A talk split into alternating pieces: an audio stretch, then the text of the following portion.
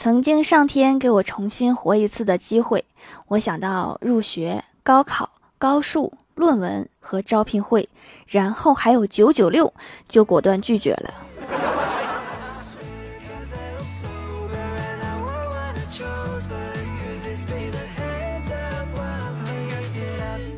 Hello，喜马拉雅的小伙伴们，这里是糗事播报周二特萌版，我是你们萌豆萌豆的小薯条。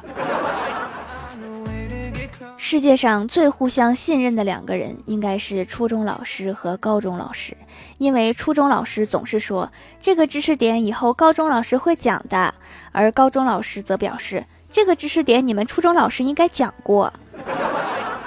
我建议你们约出来碰一碰。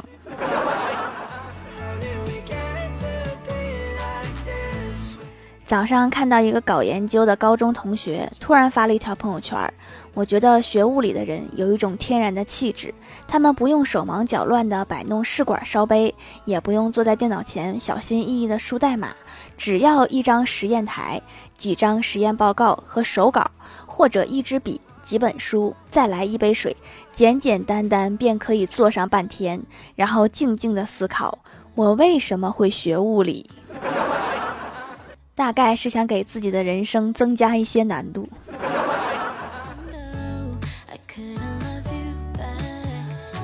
我对我老妈说：“我说我准备节食减肥。”我老妈紧张的说：“不行，节食伤身体。”我心里顿时暖暖的。我说：“我会注意的。”我老妈依旧摇头说：“不行，你现在胖点儿，别人只是认为你吃的多，万一你节食还胖，这还不是怪父母的遗传吗？不行，得多吃点儿。”你刚刚不是这么说的呀？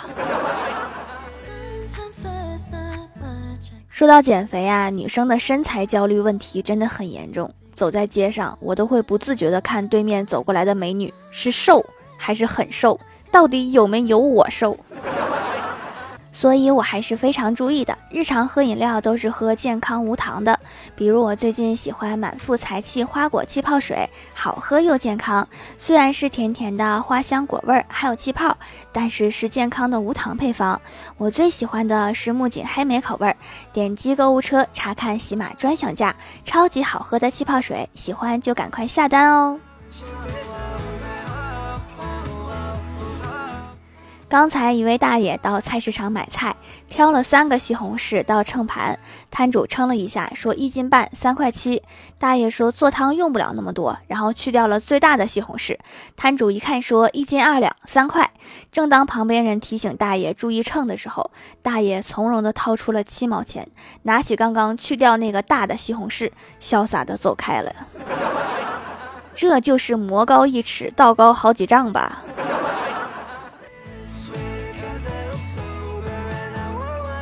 前几天去表哥家串门，看到三岁的侄子在，我就对侄子说：“小宝，姑姑教你数数好不好？”结果侄子一脸懵，愣愣的看着我说：“你叫我叔叔，让你爸带你去看看耳朵吧。”小仙儿去相亲，遇到一个男的，对方是带着 iPad 来的。小仙儿以为他是要送给自己一个 iPad 作为见面礼，心中窃喜。结果那个男的一坐下就说：“来，你看看，我做了一个关于我的 PPT。你这是相亲来了还是应聘来了？”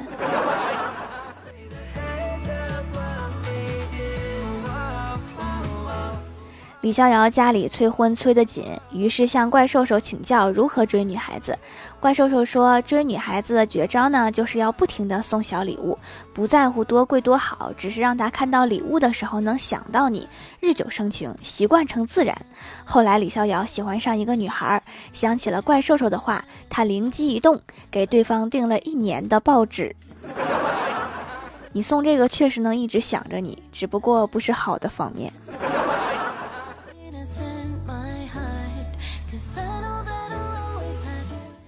李逍遥最近手头不宽裕，在我这儿借了点不够，又打电话找郭大侠。郭大侠手头宽不宽呀？借几千用一下。郭大侠说：“兄弟，我哪有钱？我家什么情况你又不是不清楚，你自己想想办法。”然后撂下电话，我说：“要不你再问问怪兽兽？”李逍遥摇了摇头说：“一会儿就有了。”果然过了一会儿，郭大侠电话又过来说：“要多少？刚才媳妇儿在旁边。”你俩这个操作一看就像惯犯。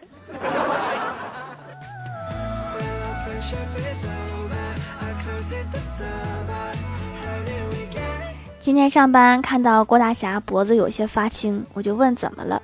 郭大侠说：“我老婆减肥，昨天拿了一包牛轧糖给我，叫我藏起来，一定不能让她知道，否则她胖了就找我算账。今天早上她用夺命剪刀腿夹住我的脖子，让我说出牛轧糖在哪儿。你能活着来上班，看来这块糖还是给了。那你今天晚上回家小心一点吧。”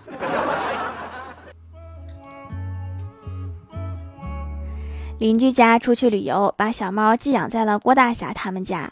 郭大侠和小猫咪关系特别好，每天都称兄道弟的。有一天，从厨房传来郭晓霞道歉的声音：“我真的不是劈腿，其实我心里也很过意不去。我只是去见一下下就回来，就今天这一次。你比谁都可爱，你最重要啦。”郭大嫂还以为在给女友打电话，过去一看，原来是准备去猫咖，正在和小猫咪谢罪。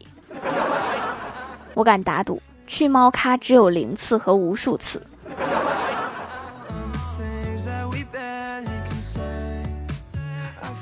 吃饭时，郭大嫂问儿子说：“要是我和你爸吵架，你帮谁？”郭晓霞头也没有抬，说：“当然是帮老爸啦。”郭大侠一听，十分开心，儿子没白疼你呀。郭大嫂生气地说：“臭小子，我就不疼你吗？为啥要帮你爸？”郭晓霞说：“老师一直教育我们。”然后郭大嫂说：“老师教你要帮你爸？”郭晓霞说：“那倒不是，老师教育我们一定要同情弱者。”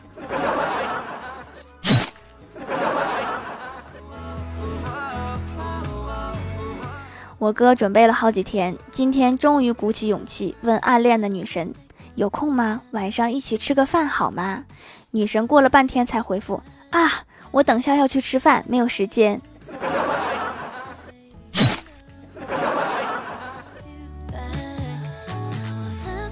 记得上大学的时候，有一次回宿舍的路上，遇到墙角有一个女生正在哭泣，我就走过去问她怎么了。她抽泣的问我说：“你，你愿意把肩膀借给我用一下吗？”我说：“只要你不哭，我愿意。”然后女生停止了哭泣，踩着我的肩膀翻墙出去买好吃的去了。你要说这个借法，我就不借了。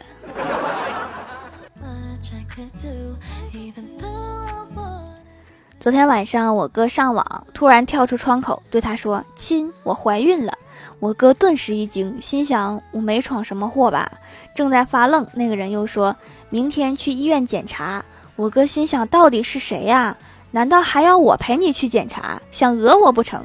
正琢磨着，那个人又说：“只能后天给亲发货了。”好家伙，差点报警！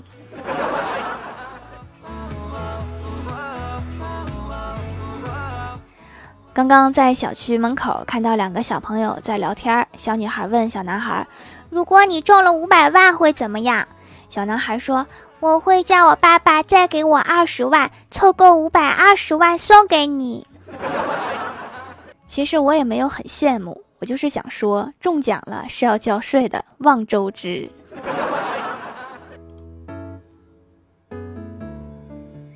Hello，喜马拉雅的小伙伴们，这里依然是糗事播报周二特蒙版。想听更多好玩段子，请在喜马拉雅搜索订阅专辑《欢乐江湖》，在微博、微信搜索关注 NJ 薯条酱，可以关注我的小日常和逗趣图文推送，也可以在节目下方留言互动，还有机会上节目哦。下面来分享一下听友留言。首先，第一位叫做蜀山派金刚肉肉，他说：“中秋节快乐，你们都吃什么馅的月饼啊？”这个问题问得好，我妈买了半箱五仁的。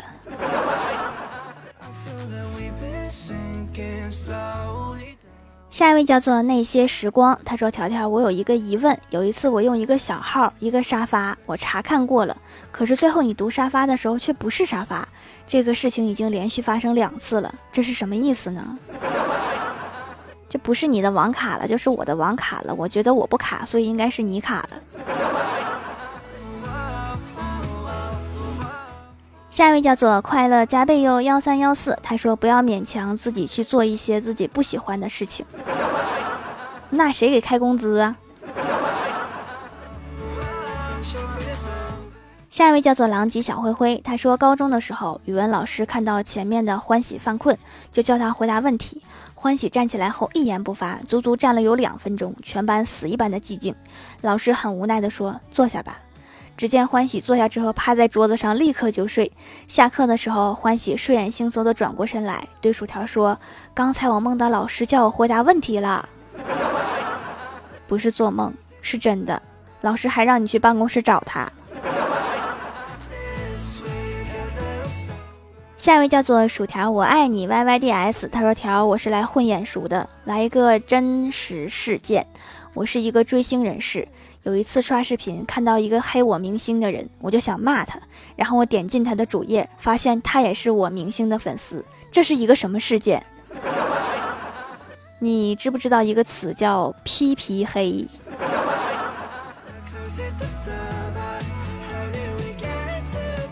下一位叫做 T 三二五四八七六，他说车上听了一个随机节目，听完觉得特别不错，没记住名就记住了蜀山小卖店，又从蜀山小卖店找到了欢乐江湖。还有人比我更曲折吗？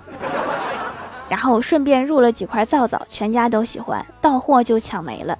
老婆最喜欢羊奶皂，说用了皮肤会白；女儿喜欢紫草皂，说祛痘太好用了，让我下次给她同学也带点儿。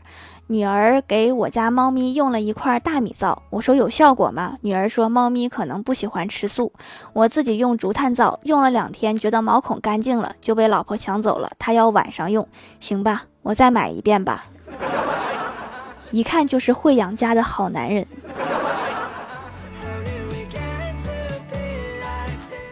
下一位叫做我是小兔姐姐，她说郭大侠负责的项目失败了，被经理问责。经理说你怎么搞的？郭大侠说：“失败是成功之母，下次我一定成功。”可是几个月之后，郭大侠的项目又失败了。经理说：“你不是说失败是成功之母吗？你已经有了成功之母，怎么又失败了呢？”郭大侠说：“成功之母已经有了，我再等有一个成功之父，就一定能成功了。”那么问题来了，什么才是成功之父呢？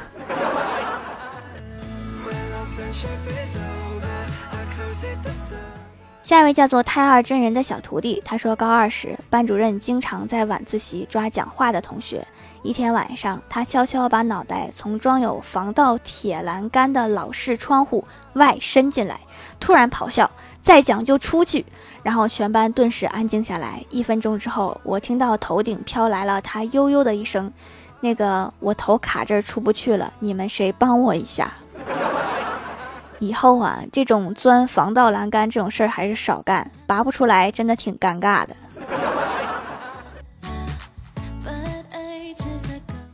下一位叫做薯条串串香，他说：“薯条薯条，帮忙举一山的土豆，保佑福建度过疫情，谢谢谢谢。本以为我们不会再有疫情了，没想到我们福建才是决赛圈儿，决赛圈已经转移了，来我们这儿了。”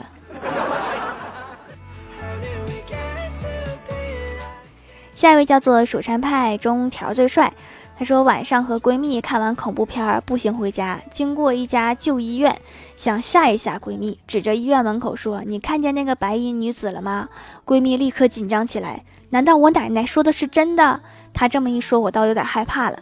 我说：“你奶奶说啥了？”闺蜜说：“狗能看到人类看不到的东西，反杀。”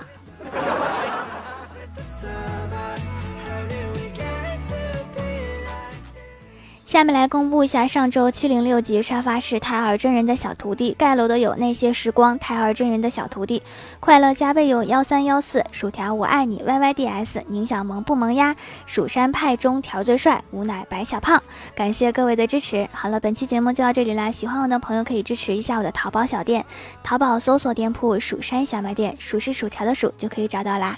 以上就是本期节目全部内容，感谢各位的收听，我们下期节目再见，拜拜。